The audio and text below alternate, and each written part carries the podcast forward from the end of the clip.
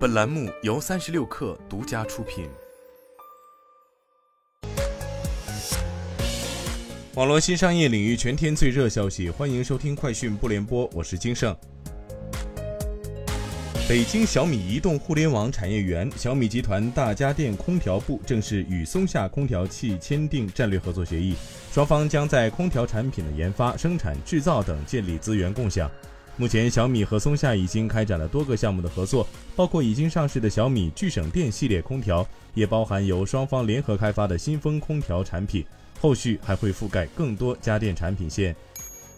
阿里国际站宣布，将每天为每位外贸新商家推荐一个新商机，全年至少三百六十五个。同时，阿里国际站全面升级旗下基础外贸会员产品出口通。简化数字外贸开店流程、运营操作，并提供专人指导和新商家成长权益。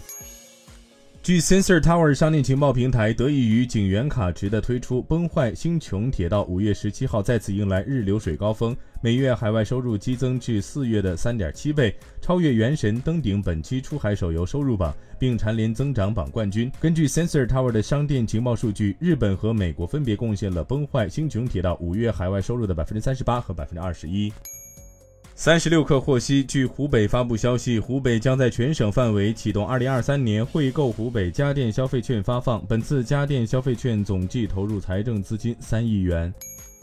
梅西今天下午两点左右在淘宝开启直播首秀，这也是梅西中国行首次在直播间与网友真实互动。据接近内部的消息人士透露，选择首播平台经过慎重考虑，其本人非常期待能和球迷在直播间互动。